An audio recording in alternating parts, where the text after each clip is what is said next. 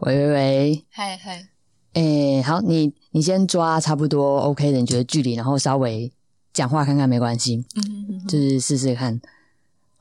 大家好，我是怀觉。那在虚拟世界分身是叫 Jam，这样可以吗？可以，这是什么中二的字迹啊？没有不好意思 OK，夏日大作战。，OK OK，哇，我还没看那部，哦，好，可惜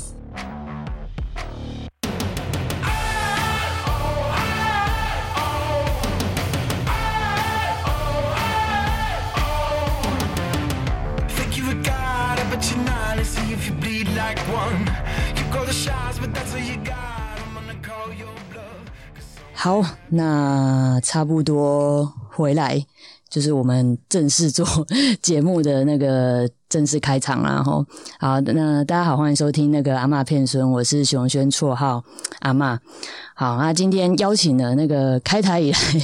的第一位，就是邀请访谈的来宾，这样子开始扩充阿嬷宇宙的成员。不过，你原本一开始为什么会叫做 Jam 这个名字啊？其实我还蛮好奇的，因为我漏搜好像没有收到相关资讯。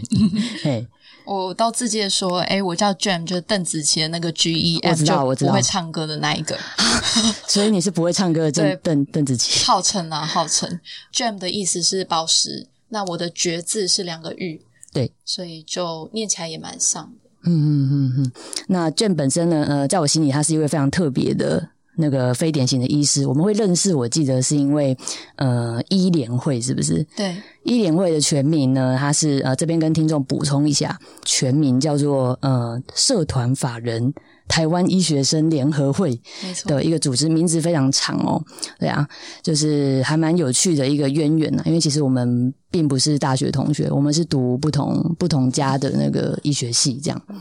一开始收到阿妈的邀请的时候，嘿其实有点吃惊。啊那我想说，比我还要非典型的人应该多蛮多的。那毕竟，如果把医学生视为是一个未分化的细胞的话，然后进入到不同的专科，就像分。分化成不同的细胞，比如说你之后走心脏科，你就是分化成心肌细胞；你之后走肠胃科，你可能就分分化成小肠内膜细胞等等的。这个说法我倒是第一次听到，还蛮有趣的。对啊，我现在只是 PGY，所以是正在分化的路上，但还没有完全分化。那我也不确定说未来会不会癌变，所以 癌变。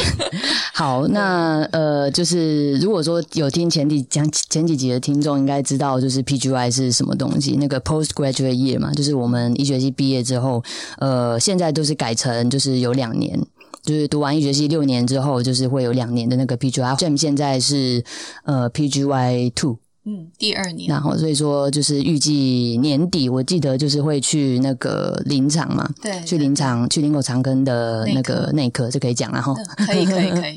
了解。那呃，一开始不免俗的呢，就是要问一个有一点，我自己原本觉得有一点世俗的问题，就是嗯。诶，你那个时候怎么考进医学系的？那这边要跟 Jam 不好意思，已经大概被问了一百遍的问题，我这边再问一次。没没问题没问题。主持人太有礼貌了。我我是台北人，那北一女毕业，嗯呃，那时候成绩应该还算可以。本来我是代表校队参加生物进士，那也以此为止，就觉得之后会。走上生医相关的研究路径。那在大学一开始就申请的时候，学测是申请到了台大生技，但后来家人认为说，哎，生技它的出路可能没有我们想象的多，是所以就劝导我。那也是安排我跟不同的长辈们聊天、吃饭等等。之后呢，我就跑去考职考。那是职考的话，其实我也只填了三个医学系，我当时是蛮彷徨的。哦那后来其实都填二类的科系。哦，所以你算是一个呃，在三类跟二类之间有曾经徘徊过一阵子。但其实我在高中，我最喜欢的科目是历史跟国文。就你搞得我好乱啊！我 我也觉得，可是我觉得这个很好，因为就是就台湾来讲，呃，算是我觉得有点也是跟日本蛮像的。反正大家一开始都是先就是会说，哎，你是比较偏向理组的，还是比较偏向文组的？对啊，任何的志愿其实好像，嗯，就是在探索的过程中啊，好像我们很快就就是要被归类到某一个就是类别里面。可是其实或许在那个阶段，我们可能其实还在探索。对啊，所以刚刚听起来就是怀觉原本的那个属性应该是好像三个类组都有，一类、二类、三类，其实一开始都没有特别排斥诶、对，没错。哦，那之后嗯就职考就进到了成大医学系，所以也也就顺利的念完了这六年。那其实我在这六年就一开始的时候就跟自己讲说，我不要再那么认真念书，我不要只嗯专注于念书这件事情。我发现我在国中跟高中是这六年来，其实非常非常认真的念书。是那在社团或者是在交友圈的拓展上面，其实都是算蛮有限的。那那其实也是我那一段时间的遗憾了。后来到、到大学的话，我就蛮积极参加社团的。是，那也因为是综合大学，我去修了不同科系的课，包括我去修公社系的图学跟历史系的德国史，或者对去上一些德文绘画课等等的。嗯嗯那其实都是就是一个综合大学的可以去体验的的一些课程。了解。像我之前啊，我在我在肉搜你的时候，那我就是上网查了蛮多资料的嘛。那那个时候我是有看到说，就是你有加入那个一个叫做台湾女医师协会的一个那个团体这样子。是嗯，我比较想知道的是说，一开始女医师协会呃会成立，是因为她有想要特别解决什么问题吗？才去就是成立？怎么笑了？发生什么事？因为呃，台湾女医师协会它的背景渊源其实源自于妇联会跟哦，嗯，就是蒋蒋夫人有关系。是是是是，那 对哦他，他其嗯实有一定的党国背景，那也是历经了呃转型，包括政权转移之后，里面的人才慢慢的有一些组成上的改变，了解，所以他其实已经成立一段时间了。蛮久的一段时间了。那个时候怎么会就是想要加入呢？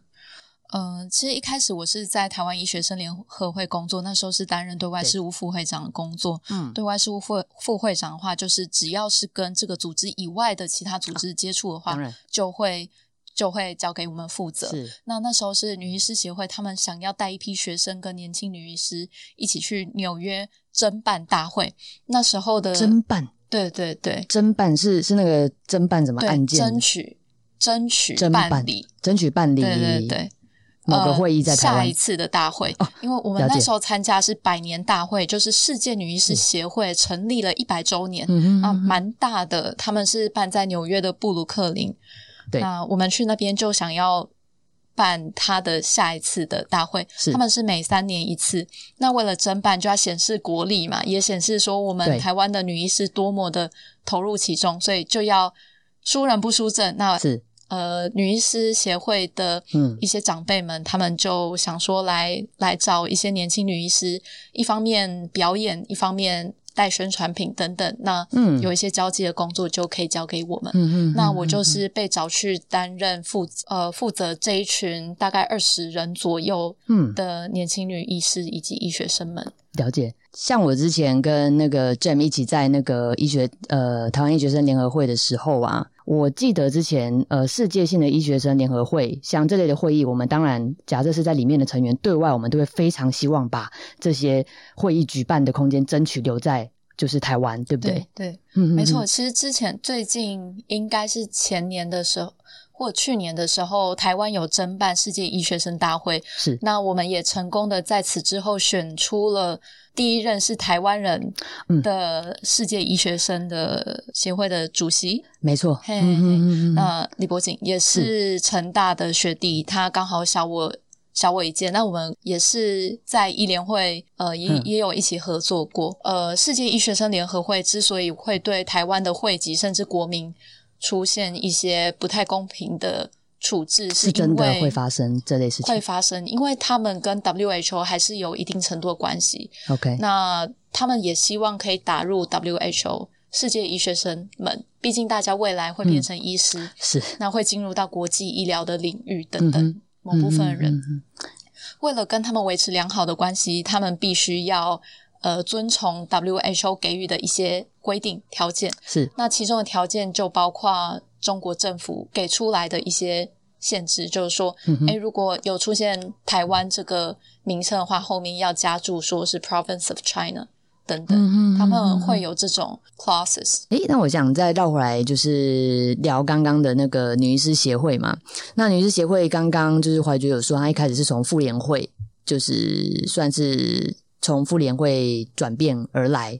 的一个组织吗？呃，它算是妇联会底下的职业妇女组织的其中之一。那是隶医属于医生也是是算是女医师，也算是一个特别的群体。隶属于妇联会的，对，现在还是中间的、呃，现在应该不是了，就啊是妇联会毕竟党产等等的问题，它就慢慢消失中。那了解我我其实不太清楚它是怎么样转型嗯的，但嗯的确也是可以去深究。了解。那之后有想说未来有想达成什么目标，还是说你们会固定办怎么样的一个活动吗？哦，我们本来有侦办，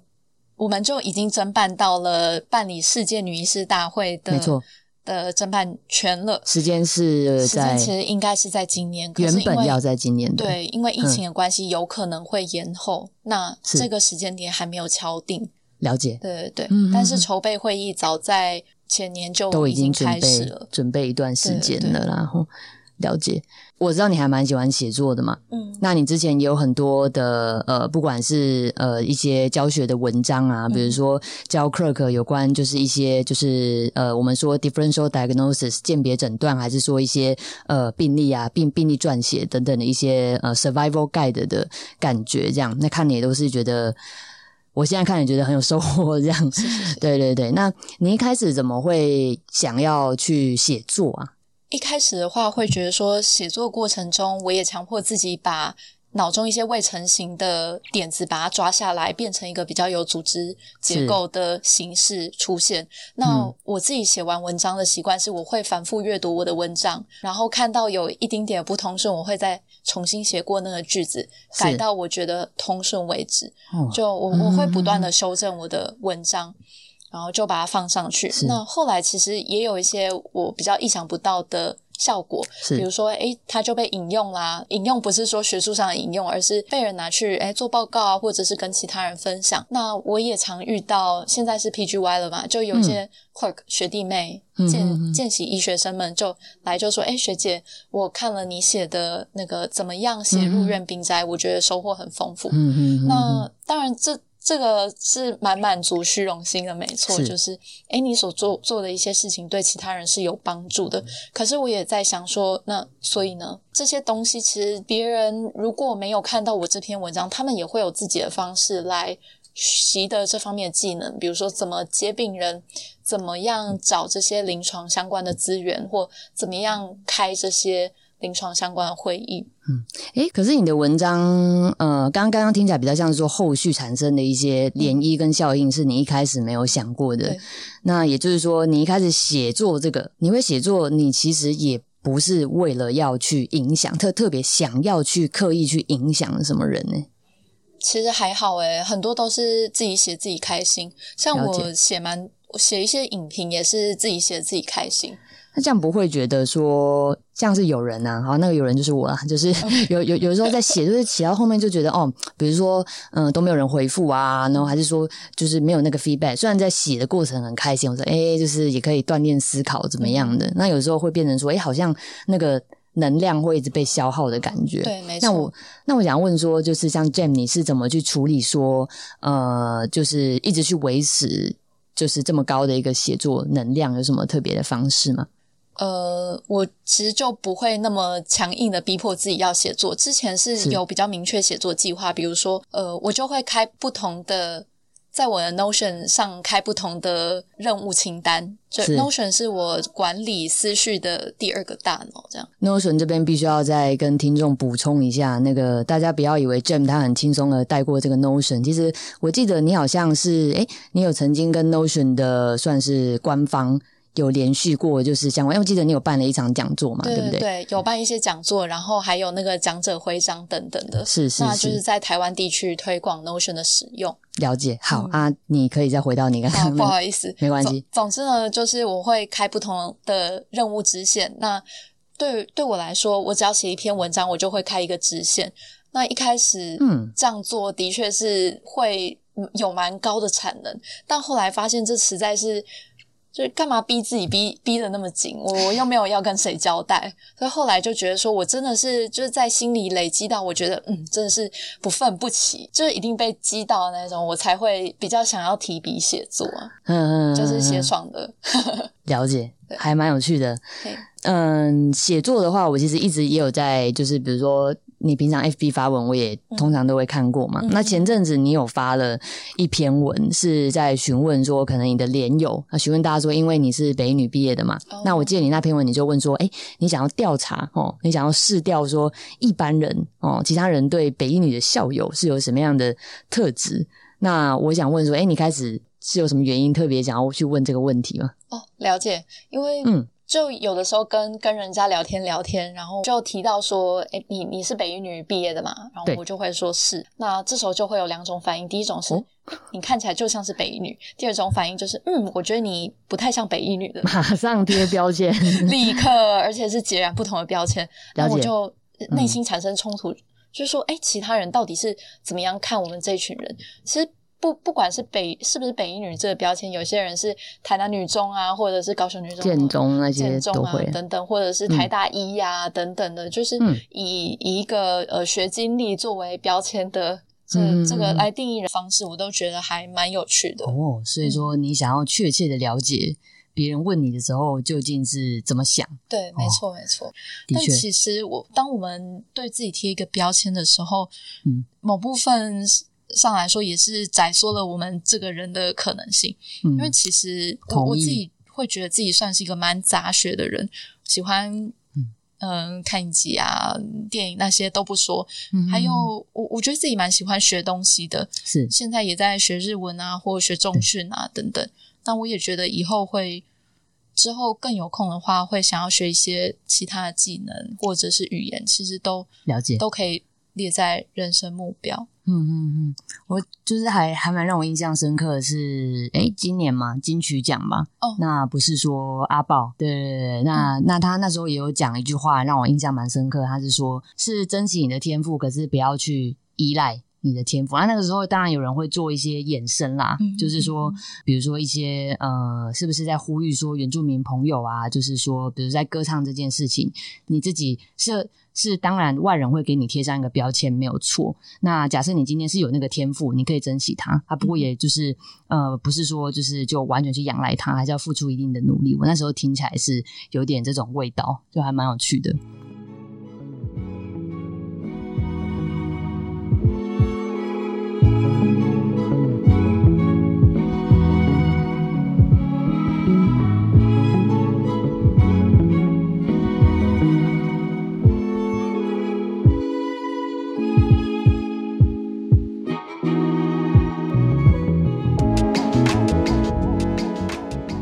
那我们回来了。好，好，刚刚那个健太子就是有跟我说，就是你很紧张，因为你觉得你上半场讲的不好，是这个意思吗？对对对对对，为什么？我觉得还还 OK 吧。我觉得内容含金量没有很够。含金量，所以你刚刚在讲的时候，你就心里在想说，要怎么讲出就是很有价值的话，这样子比较扎实的话，其实我最近也在思考这个问题。Clubhouse 蛮蛮流行的嘛，啊，是的，我就之前花了大概四五个小时摸索它，嗯，那进去不同的房间，那的确也有一些对话是我们没有用 Clubhouse 没有办法遇到的人，就比如说在湾区工作的工程师，那他们是台湾人，但他们很想念台湾家，然后我们就彼此交换一些防疫的情报。哦，嗯，先跳出来说一件事情，就是我做每件事情我都会计时，你要记录嗯。你花了多少钱，嘿，那对我来说，就是我花了多少时间在什么事情上面。我知道我睡眠总睡眠大概是是。怎么样，我知道我从我的住的地方走到我工作的地方，我只要两分钟又嗯。三十五秒，可是这件事情，计时间这件事情不会对你造成压力，你只是去顺手而已。你只是顺手记录下来。对，是记录嘛，不是计划嘛？比如说记录，比如说你不会说我上次走过去两分三十五秒，我这一次也要符合两分三十五秒，哦、不会不会我不会给自己压力。嗯就记录的话，是我大概掌握自己的状况。那我之后我在规划事情的时候，我就会把它当做是一个参考资讯。比如说，我现在总共有十分钟，对，我十分钟过后我要出现在什么地方？那我中间可以我走的路程需要花这些时间，可是我中间又可以绕去干嘛？就是时间管理大师。还蛮特别，因为我以为嗯通常就是去计计时这件事情，就是本身嗯，可能就带有一点就是好像要达到什么目标的感觉。不过刚刚听你讲，就只是单纯，好像是就是在做记录而已这样子。，对，是做记录而已。那规划又是另外一件事情。规划我、嗯我我们就有一些，比如说 Google Calendar 或者是一些呃小本子等等，可以记录自己未未来要做的事情。是。但是又是另外一回事。嗯，嗯，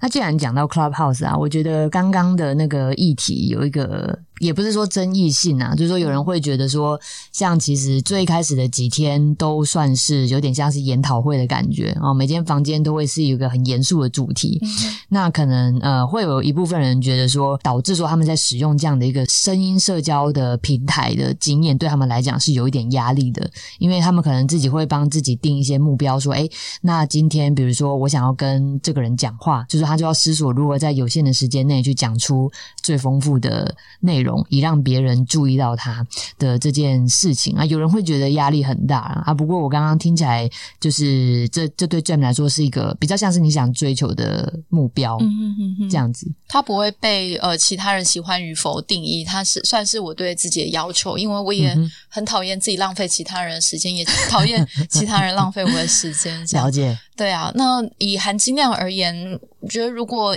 靠声音为媒介的话，Podcast 的确是一个不错的媒介，就是它是一个已经规划好的讲纲，然后两个人或者是三个人等等，就在这个讲纲的架构里面对谈，那你就预设说自己会得到这一块的资讯。那的确，像一些谈话性的节目，比如说像 KK 秀等等，它就会稍微松散一点。那如果像是 NEJM，它就会有一些 guideline review 等等那种的话，就会比较扎实一些。那关于这种的话，我其实也会再让他们放二倍速或者是一点五倍速来，让我有限的时间内可以得到最大的资讯量。嗯嗯嗯。嗯，刚刚讲的 AJM 是就是一个在医学医学界里面算是顶级的期刊的嘛，对对对。了解。嗯嗯，所以你刚刚是在说他们做的 podcast 的本身啊、呃你听听顺了之后，你也会给他加速这样子。呃，对对对，嗯或者是一些呃 blood 呃 cancer 等等，这些都是呃是知名的期刊，那是我有兴趣的，就血液肿瘤的主题，他们也都会出 podcast。好特别哦！你是用 iPhone 的那个就是计时的软体吗？嗯、i p h o n e 跟电脑都有。哼哼，比如说白天你做什么事情，那个事情结束了，你就是用呃，对，iPhone 里面有个时钟，对对对你就是用那个去接接录一段一段一段，对对那每天回家睡前再看过一遍这样子。嗯，它其实也会帮你出统计报告。它是一个软体叫 Toggle，T O 呃、嗯 T O G G L。这个是一个就是原本在哦，这个要下载的一个对 app 嘛，对对，是一个 App。那它也是可以可以用网站版的使用。嗯，那它的话，它可以帮你统计说你这一周或这一个月，甚至是今年，你大概你大概花了哪些时时间，花了多少时间在什么事情上面？了解那它会帮你排序，那它会出现一个圆饼图，就是说。我假设我三分之一的时间是在睡觉，我另外三分之一的时间是在做杂事，那其他剩下了三分之一才是做正事。嗯等等嗯嗯嗯嗯，算是还蛮听起来是还蛮方便的一个工具，这样。对对对，诶，那其实都讲到这边，我就顺便问一个，其实我一开始我在征求一些呃听众的那个问题的时候，我有征到、像有一些学弟妹啊，他们可能临床工作之余，他们其实是有一些像你刚刚讲的，诶，可能就也是杂学啊。可能他们不只有医学这样的一个兴趣，或者诶，其实医学根本就不是兴趣，他们有其他想发展的领域。那想问说，像刚刚 Jam 你有分享了一些呃，跟时间算是也算是时间管理相关你自己的一些方式的话，你要怎么在平常临床工作其实负担就蛮大的，又尤其说你之后是要走内科嘛，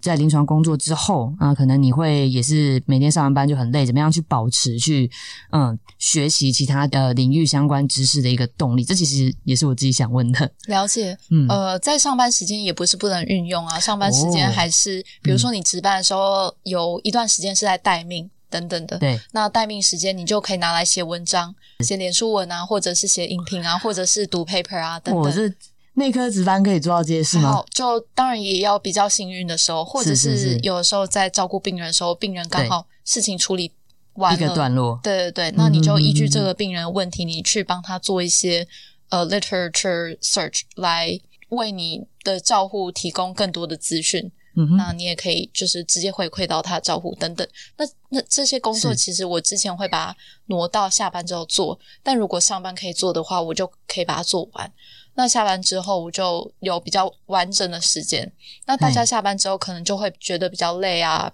就不想要动啊等等。但我们的工作其实还是属于就内科系的话，还是属于比较不是劳力方面的。就我们我们有一大段时间是坐在电脑前面，或者是在在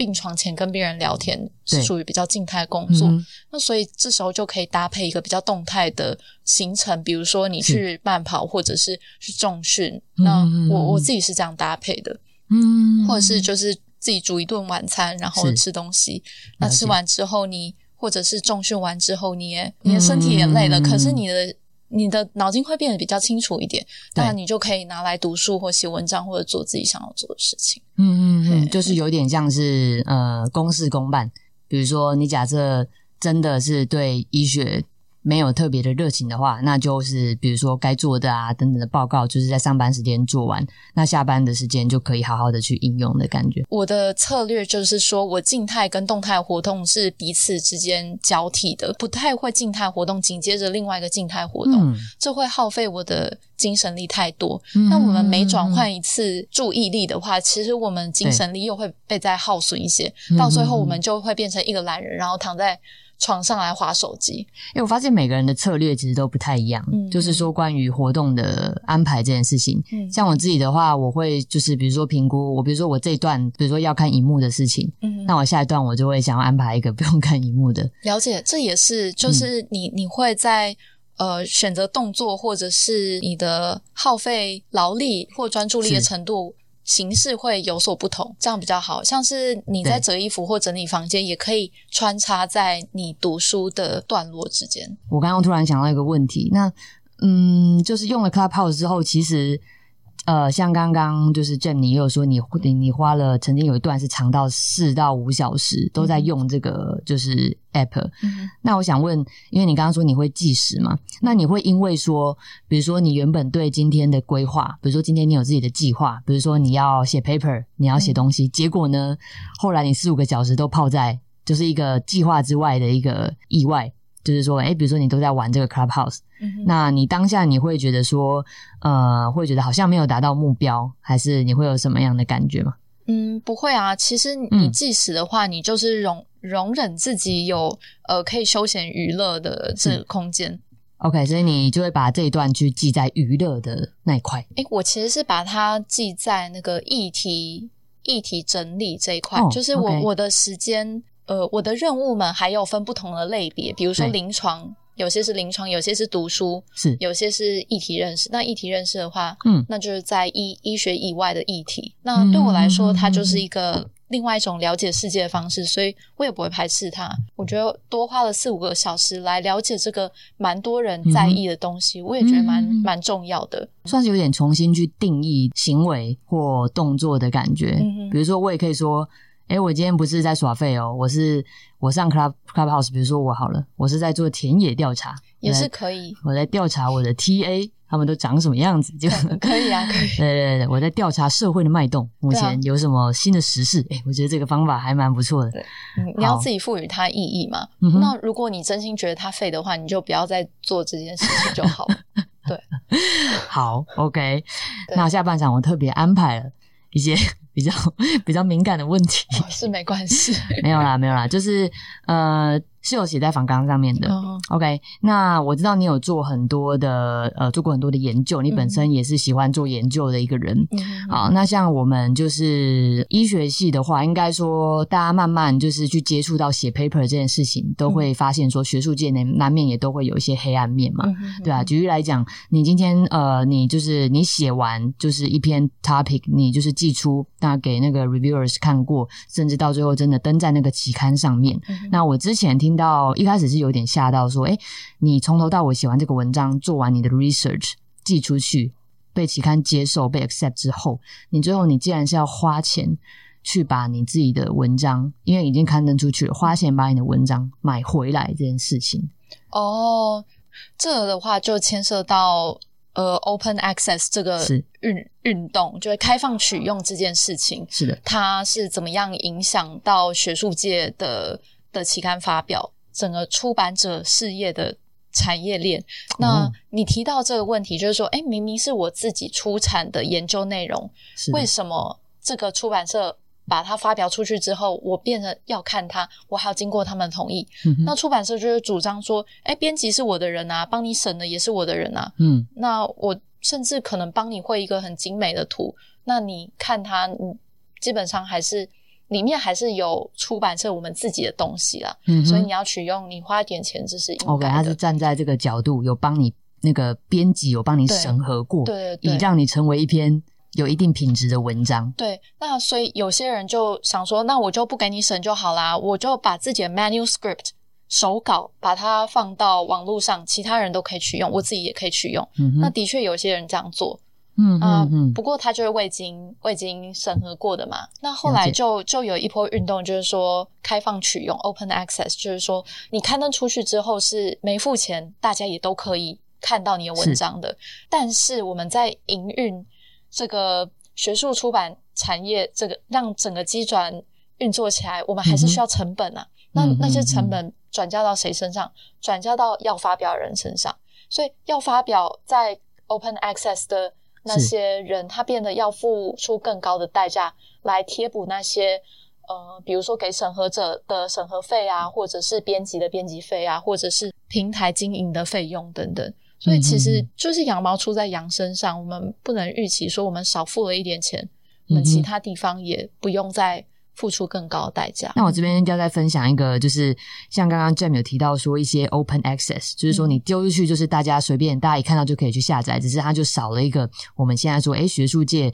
你哎，比如说可以刊刊登在就是顶尖期刊会计算一个分数嘛，就是说就是分数越高代表期刊杂志的公信力越高等等的。那我想问说，作为作为一位研究者啊，我们都知道有叫做一个那个一个潘朵拉的盒子，叫做 SCI Hub 嗯的这个东西。那这边我跟听众稍微解释一下，SCI Hub 呢，它坦白讲，它就是有点像是就是用 hackers，就是用骇客的技术，呃，它为了想要。有点像是打破哈、哦，打破学术知识，就是刚刚讲到那些问题的那个高墙，而导致说他可能背后他就是去呃去收集一些，比如说你已经有登录会员的，你有账密的人，你自愿提供出来，然后他借由这个后台去建立，让我们呃我们前端我们使用者的部分呢，我们其实在找 paper 的时候，我们只要把那边 paper 的一些呃比如说资讯，就是输入那个网站，就可以直接免费的得到全篇的原本就是应该是要注册要付钱才能有的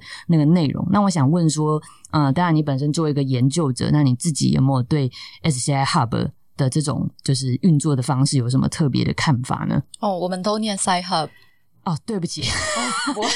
我我我念错这么久。哦没关系。OK，Sorry，Sci、Hub，嘿就是因因为如果有这种缩写式，他们能够子音母音相互搭配，他们就会把它念在一起。了解好，那他们他蛮厉害的，哦只是我也承认说，诶 s c i Hub 在某些地方有它的实意，有它的实用性。是那你你讲的它。它的营运模式的确也是如此，就是是它透过其他的学术网络，呃，对于特定 paper 有取用权，它就经过这个方式来帮你取用到这个 paper。没错，但是呢，它还是像是某个寄生性的体体系，它还是要对对对，它还是必须要呃其他人有这个 paper 的存取权。他愿意去分享，嗯，算是有时候是不经意的分享，但我不太清楚背后的呃演算法。对，嗯但它还是让人家不用付出应硬的代价就可以得到那些知识。嗯但我必须要说，知识是有价的，尤其是被精炼过的知识。我们嗯常常会觉得说，诶，网络上的知识就是唾手可得，你 Google 上就可以查得到。可是你 Google 可能百分之三十五都是错误的知识啊，那你要怎么样辨别？嗯你可能需要嗯一些方式来来确保说你这些知识获得是正确无误的。那有些人可能是靠着呃，我付钱，我是买课程，或者是我甚至买一个学位，以及学位所包含的课程，或者是我买这个 paper 嗯嗯嗯等等，嗯这就是我们付出代价来取得含金量高知识的方式。的确如，果我们是有料的人的话，有些有料的人也可以以此谋生赚钱。学术界应该是有点像是它，当然原本就有它的一套规则。那嗯在现在，对啊，当然你资讯爆炸，就是各种的演算法，那大家都也很习惯，你买什么东西，你就知道你输入 Google 就看到很多页配文。嗯那可甚至有些是没有揭露的嘛。另外一件事情，我之前还蛮好奇的，或许是有关于那种呃，就是 predator 呃掠夺性期刊的这件事情啊。吼，那我想 Jam 应该了解比我更清楚，所以你能不能稍微就是就是介介绍一下，跟我们听众说一下是什么叫做掠夺性的期刊呢、我自己了解，我没有第一手的交交手的经验，但是的确有听一些学长姐讲过，说，哎，他们可能有升等上的压力，就需要他们的文章登上呃某一个有 SCI 编码的 paper。当他们把自己辛辛苦苦的研究成果把它投稿出去之后，却发现说他们被勒索了一大笔钱。呃，学术界的默契就是说，当你把你的稿件投稿出去，你就不能一稿多投，是你要等到对方 either 拒绝你，或者是他帮你发表出来，你再决定这这篇文章的走向是怎么样。对如果他拒绝你的话，OK，好说，我投下一篇，下、嗯下一个期刊。有的时候会不放人，对，不放人就说，诶，那你你的儿子在我这边，那你你要付点钱。嘿嘿，它的意意涵蛮类似而且有些有些掠夺性期刊它甚至没有 SCI，所以要看得很清楚。那有些或或许有一些 SCI，可是他们的 impact factor 非常的低，所以你就落在一个处于饥饿的两难之中。我到底要吃？嗯我到底要不要继续下去？嗯嗯嗯那成果被这样随随便便发表出来，或或者被这样解释，都是一件蛮痛苦的事情啊。了解。那我后面其实我还蛮想知道说，就我的印象来说，像 Jam，你是一个当然杂杂学呢，对很多领域都很有兴趣的人，也还蛮敢去尝试的啊。对于一个新的那个领域，那我想问，在你就是一路这样子走下来啊，那不管是在职涯，还是说你自己其他领域你想要发展的地方，有没有曾经发生过一些真的让你很挫折的事情？那甚至到说就是啊，整个就是好像快被击倒，好像就是快放弃。击倒，快放弃。嗯，目前没有想到想到一个明确的事件，但的确，我对于过世的病人印象都蛮深的。但在这边没有办法一一讲这些病人的当然，当然，细节，因为会牵涉各自的问题。对对对，但有的时候我会做噩梦，就是我正在照顾一些病人，然后那些病人就他们也在现实生活中的确在我手上，但我知道他们的状况是越来越不好，然后我就常常会梦到他们过世，嗯然后我要去救他们，我要去宣死，或者是我正在写一个写不完的病例记录。我以为你要说你正在写一个写不完的 paper，哦，没有，这这这也有可能，但目前还没有在我的噩梦当中。对啊，那的确会有一些遗憾，包括说我有遇到一个病人，他就是嗯，嗯就是有血小板低下的问题，然后又有意识状态改变等等，总之就是怪病，然后在、在病理切片等等的，找不到一丝线索。对对对，这种就是已经到黄金诊断的那种，嗯哼，总之就是找找不到任何线索。了那。就就这样过世了。我这一直也是我心里的疑问，就是他的诊断到底是什么？那我之后如果再遇到类似的状况，我我有什么可以再多做的吗？我懂你意思，嗯这应该是每位负责任的医师 都有可能会就是有这种状况，真的嗯是对于在手上，不管是第一次宣告死亡，还是说中间值班处理的啊等等的，嗯有时候没有几面之缘，可是就在你手上一定后来都会就是还蛮记忆深刻的。那如果呃最后想要请 Jam 对一些就是像刚刚有讲到，有人就是可能他哦就是医学本业。他也在做，那有人也是像你一样，就是比较多领域的一个发展的话，那你有想要对就是呃未来对自己的职涯规划有比较呃多样的想法的学弟妹，你有你有没有特别想要对他们说什么话？嗯呃，其实我我在医学生时候，我就有一个感觉，就是医是医界是一个好像是可以自给自足的体系。什么意思师？跟医师通婚，医师们在台湾医界上面登，就 是哦，我的儿子哦，等一下，这个等一下，不能讲吗？你刚好像讲出了，突然之间就画风丕变的那个。真的吗？OK OK，等一下，原本我想要问说自给自足是哦什么意思？这样子哦，哎自给自足就是说我好像可以跟医界的人交流就好，或者是我我生活中哦周遭只要处理跟医学有有的。有关的事情，我我就可以活得很好。还蛮有趣的。你你你的意思是不是说有点像是以医师的，就是该怎么讲，就直接说社会阶级来说，他们其实并不一定要去跟其他就是社会阶层的人去交流，对，也没有关系的相。对封闭。虽然说病人来自各式各样的社会阶层，但他们基本上是带着一个病来的，所以我们在沟通上还是会可能会以病人或者是病为为主体。嗯，那医生的话，的确，医界是一个相对封闭的环境，不像是业务，业业务要跟各式各样的人交流那，或者是餐厅，嗯嗯嗯或者是呃，比如说政府首长等等的。好，啊啊，你刚刚你刚刚的自给自足后面还有就是一些其他劲爆的那个范例。没有，没有，有很劲爆吗？这不是大家都知道。医师有时候会开立一些条件，就说：“哎，我希望找个医师作哦，为另外一，半。这个就是意思就是门当户对了。对对对对哦，OK，哼哼，或者这可以理解。嗯嘿嗯，OK，所以所以呢，这跟这跟要跟学弟妹讲什么话有什么关系？没有，我我是觉得在一界这样的氛围之下，我们会囿于己见，我们会觉得一界就是全世界，哦然后会觉得这个体系以外的人好像不值一神。